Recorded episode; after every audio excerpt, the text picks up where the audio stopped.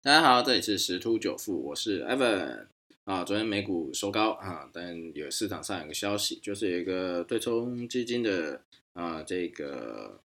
啊公司啊，它在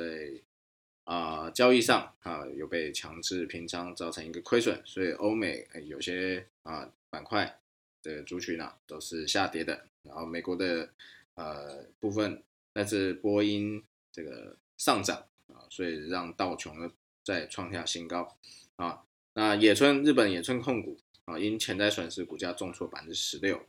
啊。那台股这两天也是一个不错的反弹啊啊，且相信今天啊跟明天应该都会有一个不错表现，因为季底做账行情啊。但是要担心这个廉价，第一个开盘时间二号五号是没有交易的，再是清明变盘之说啊。通常这个清明节十日内啊，下跌几率达百分之六十。啊，所以还是要留意一下啊，呃，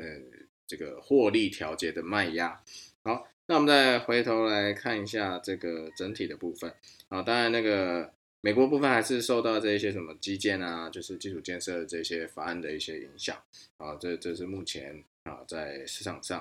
啊会去比较去影响市场走势的部分。那具体的部分还是要等拜登啊，他再做一些详细的说明。好，那这新闻上我有看到一个蛮令人嗯，算对加密货币算是一个比较有呃利多的一个消息，就是 Visa 推稳定币结算啊，是全球首例。啊，美国信用卡这个最大的这个 Visa 公司啊，二十九号宣布啊，将使用稳定币 USDC Coin。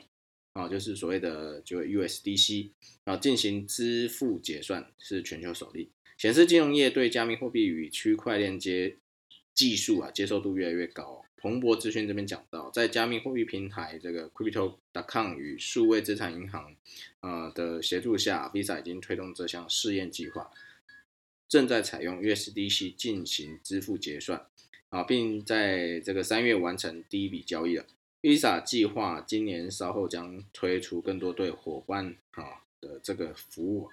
啊，它这是 USDC 是什么？它是一种稳定币啊，价值直接跟美元挂钩，采用以太坊的区块链技术啊，所以人们持有 USDC 不需任何银行账户，也不会有高额交易成本。但是 USDC 拥有比特币的所有优点，但没有比特币的任何缺点，例如价格大幅波动啊，所以它才叫做稳定币啊。因此，在这个消息的激励之下，比特币二十九日盘中大涨六点三趴哦，然后现在还是续创啊，在在稍微盘整之后就继续往上攻哈。啊，昨天有突破五万八这个美元大大关哦。那如果以前呢，客户选择用这个啊 Crypto.com Visa 卡买咖啡。啊，存在加密货币钱包的数位这个数位货币必须被先转成法定货币，所以会增加一个营运成本。那 Visa 最新的举动意味着不必再为了支付结算将数位货币转成法定货币以后再去做一个支付。啊，那比特币在二零零九年问世之后，传统金融机构开始拥抱加密货币跟区块链技术，所以这个 Visa 产品长弗雷斯特表示啊。使用 USDC 的原因之一是为了服务金融科技公司啊，所以就一直在讲这个加密货币、区块链这个技术啊，是目前当今的显学啊，所以相相关的产业啊啊会受惠的都可以去长期做一个追踪啊，尤其这个金融类股、金融科技类股啊啊，如果是采用这样的话啊，一定会大幅降低它的成本，那相对就是获利提升。啊，就代表什么？一定会反映在股价啊，所以这个是可以长期去观察跟持有的一个部分。好，那再就是呃打房啊，这是呃讲的沸沸扬扬的。好，目前呢啊，目前来看呢，有今天有两个跟打房有关的这个部分。哦，这个回溯时间可能会到二零一六年，这个是目前是草案是无一一通过。那入日出条款还要协商。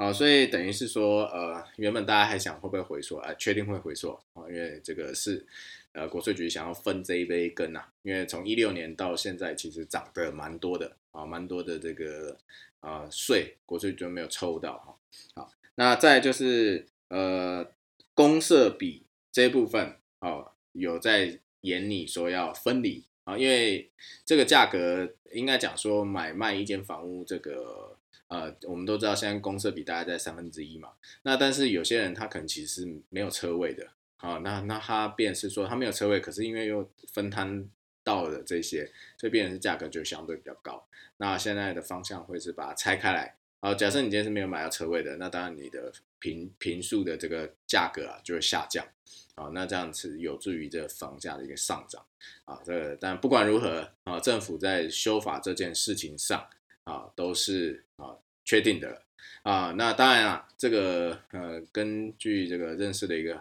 啊，在房产上实战的一个好朋友，他在解释啊啊，他说这个应该是指政府的政策啊，在做一些资源倾斜的动作啊。怎么讲呢？啊，因为这个这个这一次这个二点零啊，其实影响最深的会是预售屋啊，所以这个新闻有在讲，有一些预售屋会开始出现这个退订潮。或退屋潮等等之类的，这样可能会松动到这个房价的呃的部分。好，那再来才会是中古屋。好，那呃再还有就是影响，除了预售屋影响以外，相对比较大就是法人户啊，因为很多投资客会成立公司啊，他用公司，因为公司本来就有一些节税的优势啊，所以国税局开始阻断了这些路啊。当然，如果你是自住者啊，基本上不会受到影响。啊，那刚刚前面讲的说政策倾斜到哪里？倾斜到围绕这一块啊，因为现在目前在整个房地产来看哈，啊，围绕的绿灯是最多的，资源也是相对宽松的，什么奖励啦，什么之类的啊？为什么？其实这很简单，因为土地房价会涨，第一个是通膨原因，第二个就是稀缺性，因为土地不会增加，好，所以你每开发一块，每盖一栋就少一个。少一个可以再盖的一个地方，啊，所以只会越来越多啊。那那当然，因为有很多人都很聪明嘛。现在大家的路上都看到说是什么停车场一堆，因为停车场真的是也是需求，因为地越来越少嘛。然后那个停车格也是被政府划的越来越少，那是不是就整停停在那个付费停车场啊，私人的这种啊？所以很多人就就是盖停车场来养地，养的差不多以后涨上去以后再盖盖大楼来卖出去啊。那所以。针对这一块，就会有所谓的囤囤地税啦，等等空空地税等等这些的啊，那那怎么办？那地是有限的，所以那这个台湾这样子一路走来，今年是民国一百一十年了嘛，是不是代表说很多建筑物至少都超过三十年、四十年、五十年，甚至有六七十年的？那这些应该是就是按照呃这些使用年限，基本上超过六十年。就已经达到它的一个法定使用年限了啊！如果是更早期的那一种建材，那可能连六十年，呃，都都都不行啊，可能只有四十年或五十年啊。所以政府希望能够加速啊这一些老旧建筑的更新。那这样子，当然这老旧建筑的更新是是不是就不会有这个土地取得成本太高的问题？啊，那这样是不是在反映在这个？呃，售价上就会下降啊，所以政政府的如意算盘是这样打的，因此它会在针对这些中古屋、新城屋、预售屋等等上面政策做一些打压啊，然后把资源倾斜到这个围老建筑。可是围老这个都跟呢啊，又又有很多的困难度，好，所以它一直在修法，原本是要什么百分之百同意啦，后来又修正可以什么比较小型的，只要。达到一定比例都可以啊，所以我相信这个呃有对房地产有兴趣的朋友啊，可以再多研究一下这一块啊，这这是目前很夯的。那或者是如果市场上有跟这一块有关的呃类股，也可以去琢磨一下，因为目前来讲，这银建类股通常都是建商。